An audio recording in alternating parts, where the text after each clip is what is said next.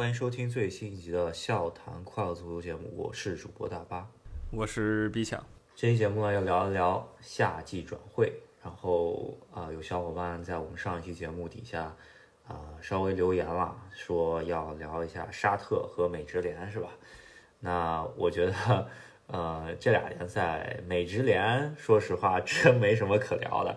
就呃，本夏为啥大家突然把它放到就是说想要聊的那个联赛中间呢？是因为就因为一个名字嘛，那就是梅西，是吧？对，梅西上周完成了在美国的首秀。加盟的是迈阿密队，确实确实球王级别，对吧？一上场打入了一个任意球绝杀，直接任意球绝杀，呃，这个是一个很难设想的剧本吧？呃，全场都沸腾了。对，是一个本来是打平的比分嘛，然后上来以后绝杀，也是我觉得小秀一把。然后梅西到这个年龄到美国啊，咱们也之呃之前在社交网络上面看到很火的就是梅西。梅西自己呃带着自己家人在美国一个超市里头，也没保安也没啥的，自己在那儿逛街是吧？这个我觉得全世界可能还真只有美国能做到这一点了。他这个超市就是一个普通的购物超市，买吃的就是菜市场，说白了，呃，也不是特高端那种，属于中上游的菜市场。然后也有个别球迷还是认出他了，然后跟他合影，但可能还是多于六成的人吧。觉得他可能就是一个路人甲，呃，因为啊，就迈阿密这个城市的人口分布啊，其实已经是对梅西来说最不友好，或者打引号的不友好吧。就是大大家都是西裔嘛，西裔看足球比较多，就是西班牙裔，呃，但是就在这么一个呃环境中间，居然梅西他还是能像普通人一样生活吧，那就挺不容易了。这个。说明他可能还真是选择对了，我觉得这这一步最后没去沙特，去了啊迈阿密，然后我觉得呃也是属于想过一下清闲日子是吧？然后再享受享受足球，肯定是享受足球了。我也看到他在呃在迈阿密训练的时候，跟他的老搭档对吧布斯克茨，然后两个人一起做一些技术指导。毕竟美职联的球员嘛，还是以。呃，粗糙见长的，就是身体素质流比较多一些。他们两个人来这儿技术扶贫，呃，踢了一场，我们也看见这个迈阿密队，也难怪他联赛垫底儿是吧？确实不行，这防守漏洞百出。呃，没有梅西就是天神下凡的话，他没戏。就看这两个国际巨星能不能把这鱼腩给带到一个什么水平吧。当年马拉多纳把鱼腩带到冠军，看看他们怎么样。对啊，然后他也召集了一些老老朋友吧，那个巴萨前左后卫巴阿尔巴也官宣了，然后现在巴萨前主教练马蒂诺现在做主教练是吧？然后呃，基本上就是找找一些老朋友来聚个会是吧？对他们来说，美职联的实力应该是碾压的，就是美职联嘛，还是有很多吃青春饭的球员，速度啊，对抗比较强。有的时候他们这种技术碾压人反倒不行，对吧？人家是一力降十会，所以我们看一看他们能在美职联把一个鱼腩带到什么程度，能不能进这个季后赛，对吧？我们题外话说一嘴，呃，我们都看 NBA 啊，有人还喜欢看 NFL 什么的，都知道美国必然有季后赛，只要是体育就有季后赛。那足球在美国也是入乡随俗了，啊，常规赛冠军叫支持者之盾。你拿到这冠军以后呢，不代表你是总冠军了，你还得踢一个就是很典型的美式季后赛，然后你才能举起最后的这个美国大联盟杯，那就是总冠军。美职联这个比赛啊，它没有升降级，然后每年就这些队，它是一个常规联盟嘛，然后互相呃赚了钱一起分的那种商业联盟，没有升降级，我感觉足球乐趣就没太大意思了，就就我感觉大家就做生意嘛，对吧？然后给呃。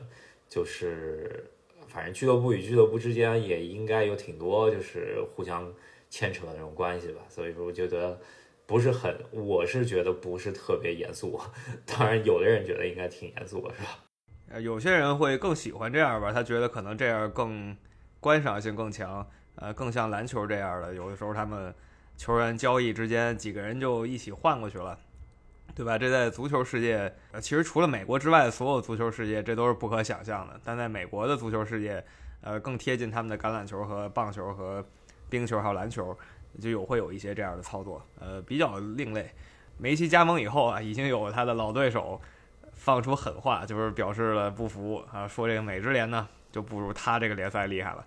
那这个他是谁呢？那就是 C 罗。C 罗呢，最近啊，我觉得他这个言论被过分解读了吧？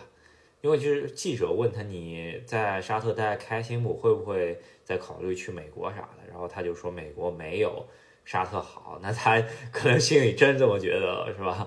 然后他也说自己不会再回欧洲了，呃，说明 C 罗在沙特待的也挺开心，说实话。然后沙特今夏绝对是最抓眼球的一个，就是怎么横杀出来的一个程咬金，是吧？没错，我们这一期重点就聊一聊沙特联赛。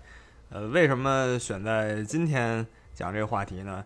哎，因为今天沙特联赛出了最大动作，对吧？他两亿五千万左右吧，报价了巴黎的姆巴佩。巴黎居然接受了，那也就是说沙特可以跟姆巴佩谈这个人条款了。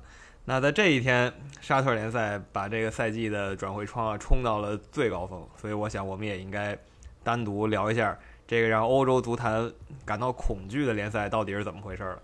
那我们来看一下这个沙特联赛，应该是呃绝对的国家行为吧？就由啊就跟我们之前中超那个繁荣程度。有点有点不太一样，那因为中超毕竟还都是私营企业去控制俱乐部，然后来操作转会。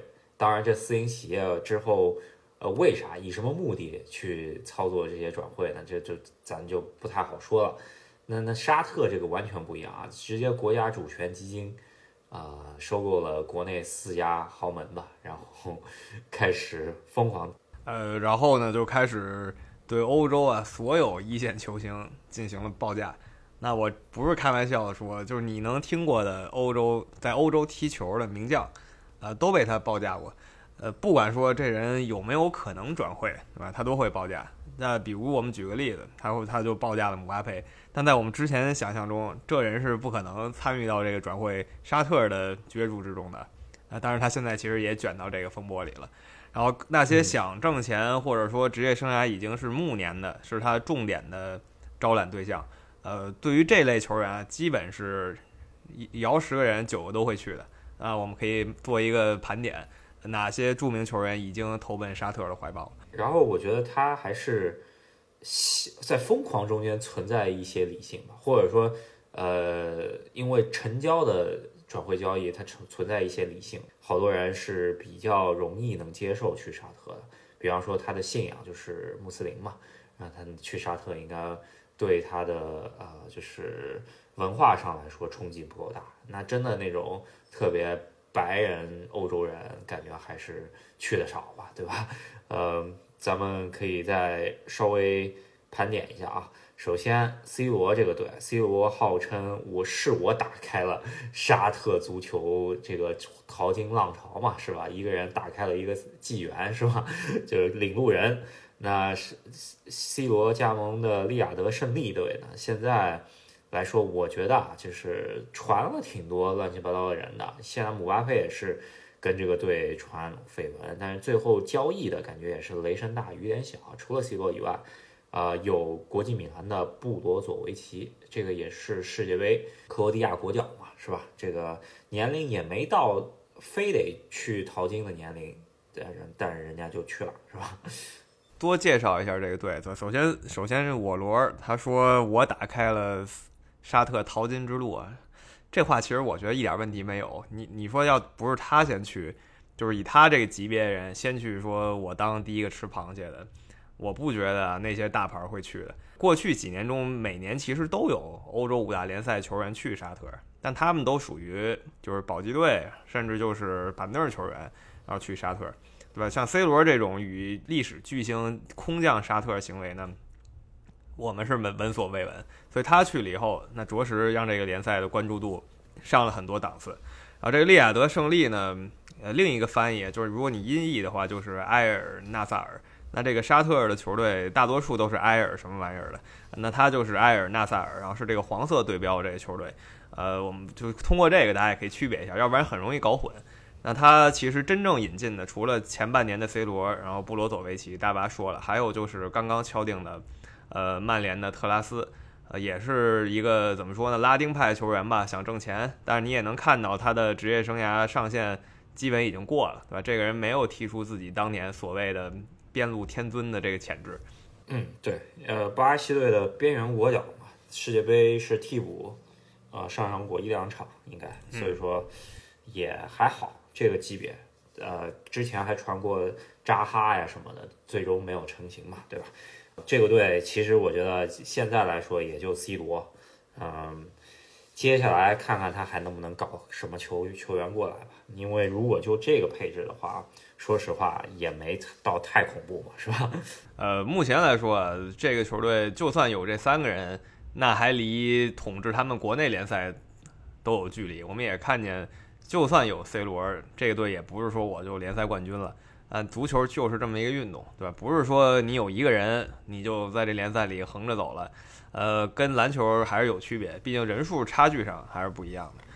那另一个黄色队我们也要说一下，就是有两个黄色队标比较重要的。另一个呢是，呃，叫团结队，叫或者伊蒂哈德队，也叫吉达团结队。他呢引进的。两个呢都是属于过气球星，但是呢巅峰期都是世界最顶级的，一个是本泽马，一个是坎特。前后先是本泽马吧，本泽马应该来说刚过气没多久。说实话，上个赛季欧冠还纯靠本泽马一人带的，是吧？嗯，他的薪水应该是跟 C 罗差不多，也是非常夸张的一个数字。呃，本泽马基本上也是不能够拒绝的一个数字，然后本泽马自己也是一个穆斯林嘛，所以说。呃，跟坎特的情况类似，坎特是呃两个赛季以前也基本上是一个世界顶级后腰吧，这这，然后这赛季因为伤病的原因，最终啊状态有所下滑，然后也是穆斯林最终成型，两个人在社交媒体上面发过一段文章嘛，然后他俩互相打那个 FaceTime，然后互相问候，说我要跟你一起踢球啊，啥啥啥，这个也挺火，挺有意思的，是吧？那这两个人，我觉得从各个角度上来讲，就是他们转会沙特，都是情理之中的，对吧？都是说追随 C 罗的脚步，然后又都是职业生涯真真的就是默契中的默契了，然后最后捞一笔钱，呃，我们觉得没有什么让人感到奇怪的地儿，然后又是宗教上很符合他们的呃信仰，就完全对口，去这儿没问题，这些都还正常。他们两个是打开本赛季就是这个夏天沙特转会窗的人。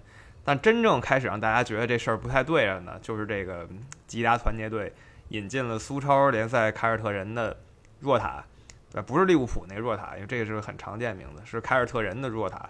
那这个为什么为什么让大家震惊呢？是因为这个人他还不是成为，他还没到一线呢，他还在上升期，对吧？他还在走向自己职业生涯的辉煌期，然后他就选择。加盟沙特联赛了，这个时候呢，欧洲足坛就开始有人感到恐惧了。呃，我们并不是想当出货站，也不是当养养老院，呃，沙特已经开始抢我当打之年的球星了。我觉得始作俑者其实呃还是因为切尔西吧，这切尔西老板想了一招，就是跟沙特合作嘛。然后，嗯，首先沙特在切尔西的这个呃，就是他这个啊母公司啊有投资。然后让他参一股，然后再加上呃，切尔西有很多冗余球员需要出手，啊，以及东窗啊、上下窗啊，花了那么多钱，财政公平过不了，你只能把冗余的球员以更高的价格出手了之后，才能把这个账给平了。那切尔西老板伯利啊，就疯狂出货给沙特，把队内一大波球员。全部出货了，是吧？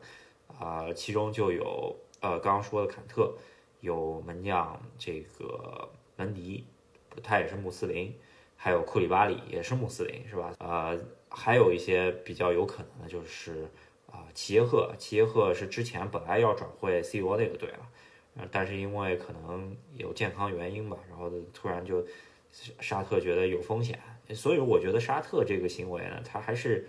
存在部分理性吧，他好多钱并没有花特别多的冤枉钱，我觉得比起当年，呃中超什么来说，我觉得理性了不少。说实话，是呃，这个可以做一个简单对比，对中超其实是一帮大老板，对吧？属于有一种摆谱的感觉吧。呃，当时我觉得国内几个就是全国人民都认识的几个大款，然后你觉得你要不玩把足球，你都不好意思跟人一桌吃饭，有点这个意思，就是最后成了一种攀比了。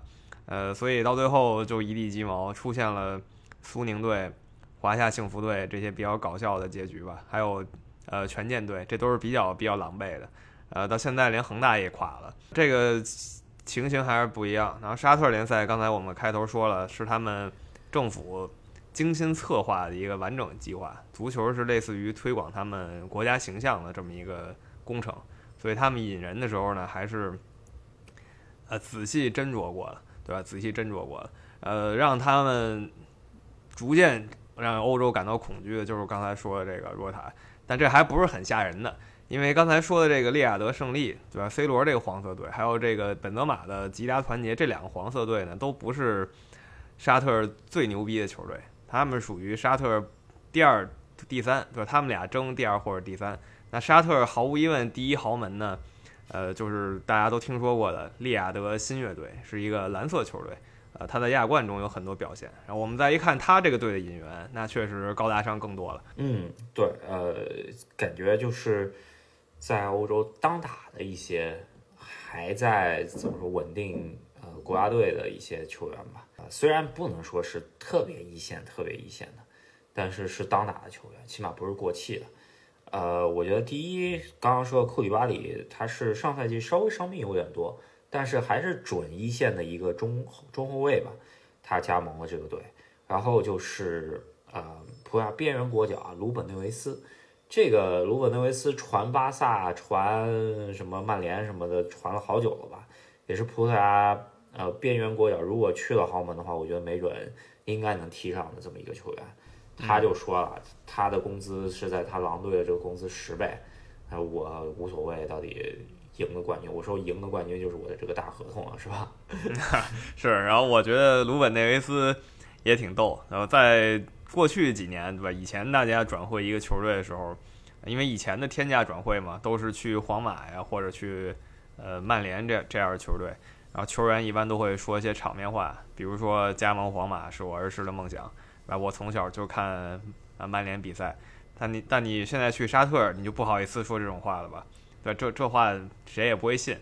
但卢贝内维斯说什么呢？他说：“我想给我的孩子们还有我的老婆一个幸福的生活。”啊，这其实这话也有点假，因为你在你是一个英超的主力队员，对吧？英超的主力队员养自己家五口人还是非常非常轻松的，对你要是说你原来是一个英乙的球员，那你现在加盟沙特，然后说想养活给家里人一个好生活，还比较合理。或者说你们家有三百多个人，只是你一个人挣钱。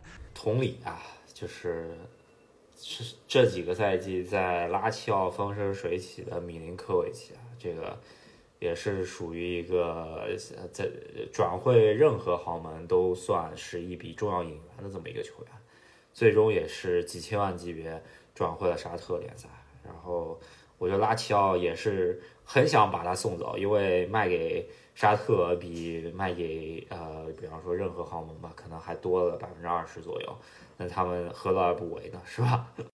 那其实比较有意思一点啊就是这个米林科维奇他在德转上的身价。大概有那么五千万，那他去沙特呢，大概就是四千万，呃，这里可能还有一些就是不为人知的操作在里面，但是这也是震惊了整个欧洲足坛的一件事儿，因为欧洲足坛本赛季这个夏天，大家的竞争目标就是中场，对吧？各大强队都在抢中场，像阿森纳抢这个莱斯什么的，我们都看到了，然后凯塞多引引来四五个队的哄抢，那这米林科维奇毫无疑问也是一个非常重要的。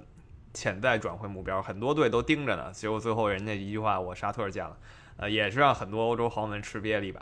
然后还有一个队吧，就就是叫做达曼协作，最近有点风声。为啥呢？这个杰拉德加盟了这个队当教练，也是呃，怎么说，非常。奇怪的一个，因为好像这个队没有被他主权机构收购啊，但是他可能本身不知道是土老板有钱还是怎么着，也想跟一波风，是吧？嗯，这个达曼协作呢，他是比较另类的一个，他目前还没有什么大的动作。但是我们也知道啊，就最近看新闻的，朋友也知道，杰拉德呢是想在达曼协作搞一个以利物浦旧将为核心的这么一个班底。那基本签下的就是利物浦现在的队长亨德森。那亨德森已经退出利物浦的夏季训练营了，那加盟沙特就是时间问题。我觉得还是这个是一个对他来说，对他个人来说，我觉得是一个非常好的转会了。呃，能拿的荣誉也都拿了，现在就可以去沙特挣最后一笔钱。呃，可能比较可惜的是，如果去沙特这就走了的话，明年欧洲杯可能没他什么事儿了。这个我觉得也无可厚非嘛。然后杰拉德估计还得带一波利物浦老兄弟一起，我觉得呃大家一起混一下沙特，然后挣点钱嘛，是吧？我觉得也挺正常的。呃，然后沙特其他可能转会的一些目标啊，咱们就提一嘴，因为都在传中间。是最大目标啊，现在来看啊肯定是姆巴佩，说是什么七个亿欧元工资，然后再说了是明年有一个自动解约条款，说你想去哪儿就去哪儿，先先来我们这儿踢一年，这就非常夸张。我觉得姆巴佩。我是姆巴佩，有可能会心动。就我觉得他可能心里已经在跳动了，是吧？我觉得姆巴佩这个人的职业发展也挺鬼魅的，搞到现在有一种全世界任何球队都配不上他了的感觉，对吧？就算皇马，那巴黎又不又不放得去，所以搞得很尴尬，把自己卡死在这儿了。那沙特给了他一条路，虽然这条路更鬼魅，那我们看他会不会去吧。那这个钱确实是吓人啊，这属于。他孙子、孙子、孙子都够花了，这这毕竟 一个人怎么花能花这么多钱呢？对，可能我们想象不了吧。然后还有呃，然后就是新科欧冠冠军阵中啊，两个球员马赫雷斯和伯纳德希尔瓦，他俩呢，我觉得一个是穆斯林，还有一个就是荣誉都拿挺多了，想去混一下。但是如果这俩人都被撬走的话，曼城明年这个。呃，跟阿森纳争冠会出现问题吧？然后阿森纳这边呢，有一个主力啊，托马斯帕帕蒂会一直在被挖角嘛，是吧？就这些都是我觉得可以成型的，尤其马赫雷斯，我觉得马赫雷斯的成型率基本九成九，一切都很符合他的呃需求，对吧？跟他类似的就是拜仁的马内，就是两个人在队内都已经不是核心了，然后又都是穆斯林球员，那何乐而不为呢？呃，说到英超这几个球队，如果曼城再损失这两个人的话，呃，不知道他下赛季怎么踢，因为他这赛季没有什么很明显的引援动作，他基本是在出人，那出到最后感觉只能支棱起一个主力阵容了，替补阵容好像非常少了。还有就是富勒姆，这个可以说是他的半个球队吧，是吧？米特罗维奇，呃，被沙特疯狂挖角。然后富勒姆本身自己不想放嘛，对吧？这多少钱啊？估计如果米，呃，就是米神啊被放了，我觉得富勒姆很有可能下来降级。但是米特罗维奇想去挣这份钱已经罢训了，是吧？对我，我要是米特罗维奇呢，我可能也就想去了，没有什么可追求的。难道你在这富勒姆再踢两年好球，你能去曼城吗？对吧？给哈兰德替补？呃，这不太可能，所以这个节骨眼上，他还是很务实的。那东欧球员嘛，务实了很多，咱就直接沙特见了。富勒姆也很务实，对吧？没你的话，我们我们进攻唯一核心没了，支点没了，怎么打呀？战术都不会踢了。呃，反正两边就卡死在这个位置了。米特罗维奇呢，成为了这个赛季的一个肥皂剧吧。我们看一下最后会去哪儿。呃，另一个比较逗的就是纽卡斯尔联，现在是沙特在英格兰的代理人这么一个角色。那他们队内有一个非常生猛的边路球员，呃，一般叫圣马西，对吧？那个黑人球员，他也确定转会沙特了。跟他同一个队的呢，有利物浦的老将菲尔米诺，还有刚去也是刚去的切尔西的门迪，守门员门迪。然后他们这个队呢叫沙特阿赫利，呃，不算一个沙特豪门球队吧，但有一定的竞争性。这个行为呢，就有点像是沙特左手借给右手钱，在账目上面纽卡。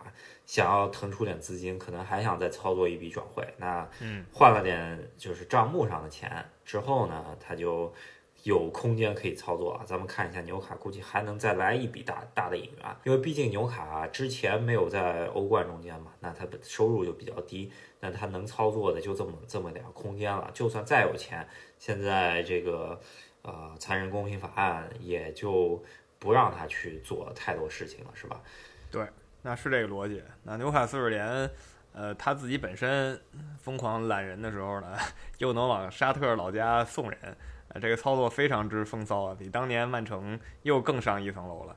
那还有一些球员也都是名将，像法比尼奥基本确定转会沙特，但有一些关于他的他的宠物啊，导致他去不了沙特的一些尴尬问题，呃，大家追一下新闻也可以看到。还有卢卡库啊这些球员啊，伊莫比莱、桑切斯，甚至还有四十岁的佩佩也在沙特目标之中。啊，总体来说，我觉得沙特，呃，应该还没到，呃，因因为他他还有一个原因啊，就是他这个外援人数不受限制啊，跟是中超当年比起来，可能我觉得这个这个级别。啊，反反正最高的那几头部那几个人，那是确实很恐怖了。那整体来说，还没到中超这么大规模吧。但是，我觉得这个赶超的趋势啊，我觉得可能这个赛季就已经能突破了。呃，等于说中超十年的金元时代被沙特一个赛季全部赶超，是吧？我我觉得是，呃，一个赛季沙特基本追上了中超一六年左右水平，呃，一六一七左右水平吧。一八年差不多是中超。就是到达无限巅峰的时候，那沙特可能再需要半年就可以冲到这个程度了。呃，比中超当时更理性，然后更有规划。因为中超我们也说了是大款们的游戏，是吧？这个沙特他玩这个足球，呃，比游戏要更严肃一些。呃，而且给的钱也确实是什么非常 非常夸张，太吓人了。对比中超。就算哪个大款，估计也拍不出这个价钱嘛。但是他只给那一些头部的，就是说你来了以后有效应的，可以带动别人来的那种人嘛，是吧？他也没到说给给个随便谁都都是那种特别大的合同。然后我感觉他后来找的那些人来说，他都是非常理性，尽量找啊转会费低，但是工资可以稍微谈高一点的那种人，是吧？那有了这一级球员加盟，最起码沙特就有三个队直接值得大家看一下了，对吧？介绍过了，呃，利亚德新乐队第一豪门，然后是 C 罗的胜利队，还有本泽马的团结队，然后稍微小众一点的阿赫利队，还有杰拉德的呃协作队，这些都可以看一下。但其他沙特球队啊，其实沙特也有十六个队呢，那其他那十个队呢都是比较安静的，他们的转会。我们从转会列表上看，大多呢是在吸收刚才那几个队，呃，腾出来的那些球员。也就是说，他们的食物链画得非常清楚，对吧？不像当时中超恨不得一个队砸一个，呃，可能只有三四个队没砸过，其他队都砸。那现在是沙特这边是反过来的，有三四个队玩命砸，然后其他队呢做这个绿叶儿。呃，所以咱们看一下，这个亚冠联赛也可以值得之后关注一下，是吧？嗯，当然是。西亚区，西亚区他们先决一个冠军，东亚区这边决个冠军，再来一个总冠军嘛，对吧？这个，然后之后我觉得沙特，我应该他志在世俱杯，啊，因为世俱杯没有任何外援限制嘛，起码之前是。那他如果能够世俱杯拿一个冠军的话，那他也是对于他的这个啊淘金浪潮来说是一个很好的总结吧，是吧？我觉得世俱杯应该是他。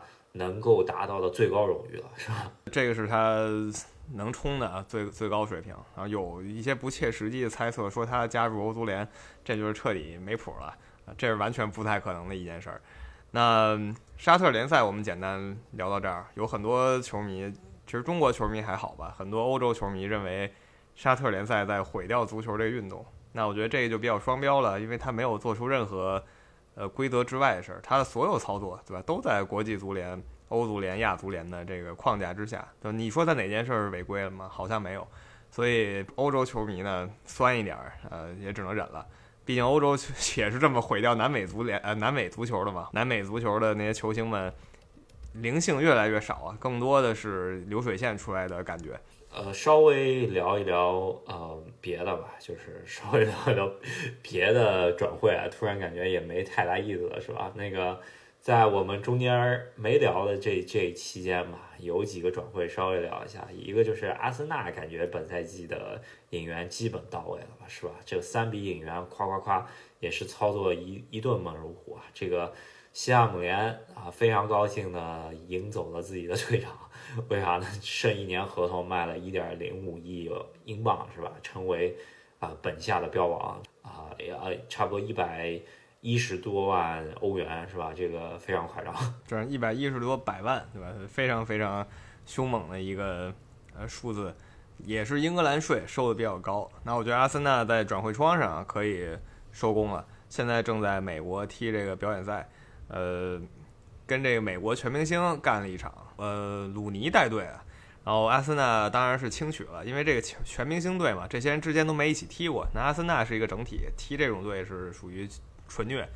那阿森纳还跟他们的老对手曼联在美国干了一场表演赛。呃，曼联滕哈赫继续自己的呃旧部政策，对吧？等了这么半天，终于把当年自己心爱的守门员，然后绕了一大圈从国际米兰呃找了过来。那德赫亚呢离开了曼联。嗯，对，德赫亚离开曼联这个非常呃突然，因为之前说的就是肯定会留在曼联，准备给他续约了，最后 给他续约合同比他要价低了很多，就突然给他这么摆了一刀吧，然后不得不让他呃，因为他如果再找一个，肯定比这个续约合同能高嘛，因为他是呃等于说是没有任何合同的球员，自由球员。然后，那他就呃，德赫亚可能自己想再找一个东家了。曼联这边因为可能这个奥纳纳这边操作差不多了，所以他他就摆了德赫亚一道。我觉得这个事情就是俱乐部做的有点不上不上台面对吧？然后奥纳纳跟呃，就滕哈赫之前在阿贾克斯呃合作过，咱们也看到欧冠决赛中间他这个脚下功夫确实了得。呃，可以当一个中场踢的这么一个门将吧。呃，咱们看一下新赛季英超，我觉得别的联赛来英超怎么也得适应，稍微适应适应吧，是吧？我估计加上他又是这么一个怎么说新时代的守门员的这么一个技术能力的打法吧，然后看他在英超中间还能不能出那种比较玩的花的那种传球，是吧？这个以及他。守高空球的时候会不会失误啊？这些。然后滕哈赫也是在曼联队内啊，就是队内的秩序上做了一个大动作，他彻底把这个哈利马奎尔给摁死了，就再就说了你不是队长。呃，马奎尔呢，我觉得他知道这一天会来的，但也难掩失望。然后滕哈赫确定了费尔南德斯的领导位置，也就是说场上队长一号队长以后就是葡萄牙大逼哥了。呃，刚刚讲阿森纳另外两笔转会，一个哈弗茨，一个是。呃，从阿贾克斯引进的一个右后卫以及中卫吧，这个球员应该是弥补上赛季在萨里巴缺失之后啊，这边啊右路感觉就不太稳定嘛，对吧？也所以说这个球员也是阿特塔给自己去年啊这一些反省的一些机会吧，是吧？嗯，对，这个廷贝尔。或者坦布尔吧，他呢就是阿森纳补强的阵容，他肯定不是核心。也许踢着踢着发现他特厉害啊，他可能会成为核心。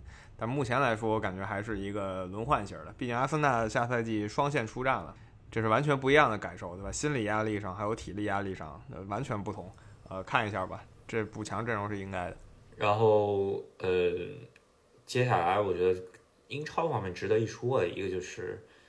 阿斯顿维拉本赛季这个动作，我觉得是稳步上升，真的，他的两笔引援都非常到位吧。一个是呃，那个谁，艾美丽找自己的旧部啊，保托维斯，西班牙当代国脚，二十六岁是，然后身价呃就是转会费比他身价低很多，给签过来了，这绝对是艾美丽个人的一个私呃私人关系搞过来的，是吧？然后再加上呃，从德甲。啊，转回来了，可以说是法国边缘国脚吧。这个快刀比亚比，上赛季确实阿斯顿维拉这个边路不是很够锋利，他他现在搞了一个这么一个人来，所以说阿斯顿维拉下赛季值得一关注，是吧？他目前还没有抛弃已经几乎废了的库蒂尼奥，他还给他留了点机会，呃，看看吧，是给沙特留机会还是给库蒂尼奥留机会吧？呃，像阿什利杨啊这种。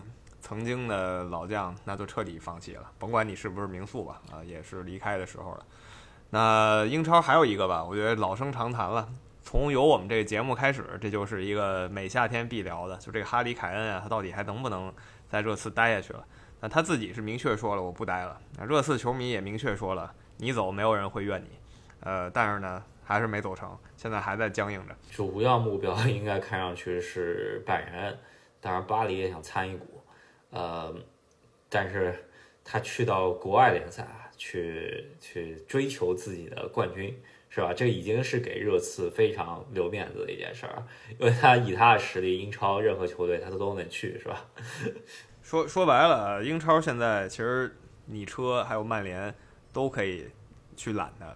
呃，曼城确实不需要他，有哈兰，然后利物浦呢也不需要，不需要他，有努涅兹，阿森纳就不说了，对吧？虽然有过索尔坎贝尔，但是凯恩你不能把他当成索尔坎贝尔，所以他还是很够面的，没说我要去曼联。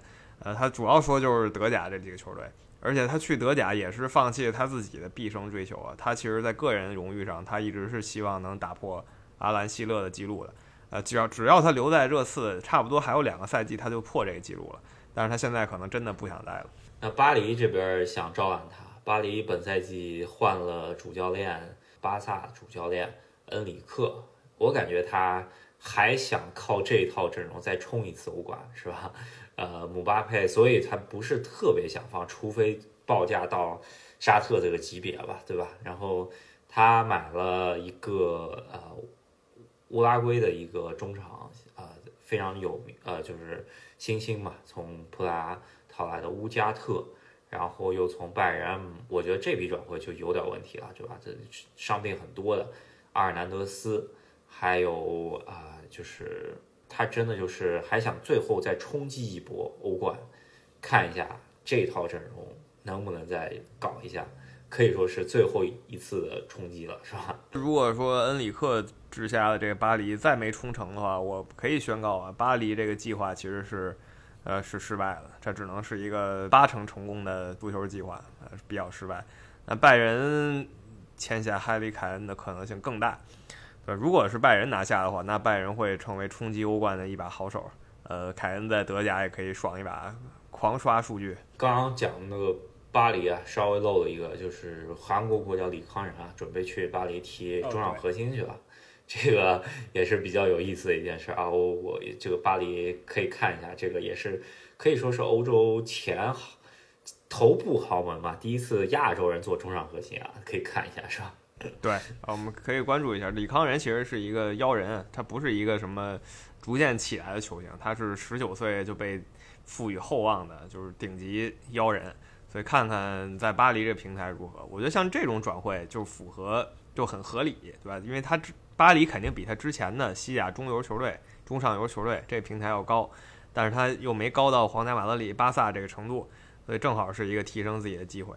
那其他方面来说啊，呃，应该也没有特别重要转会吧？就是什么米兰花稍微靠托纳里那点钱多花了点钱，大家觉得挺嗨。还有就是国国米居然把那个尤文图斯的队长撬过来了。然后，呃，国米卢卡库呢又有肥皂剧，说要去尤文图斯了。这个两个球队就非常有意思。我感觉总体还是因为意甲不景气嘛，就是经济不景气，然后搞来搞去，最后选来选去，只能去到啊呃自己的对家那边去了，是吧？这个是意甲搞来搞去，就那几个萝卜，就那几个坑，是吧？大家互相换萝卜玩，呃，就是相对来说没那么刺激吧，在转会上，而且感觉。尤文和国米的这个世仇老这么转会的话，好像也没有那么严肃了。呃，皇马这边签下，嗯，土耳其可以说是超新星啊！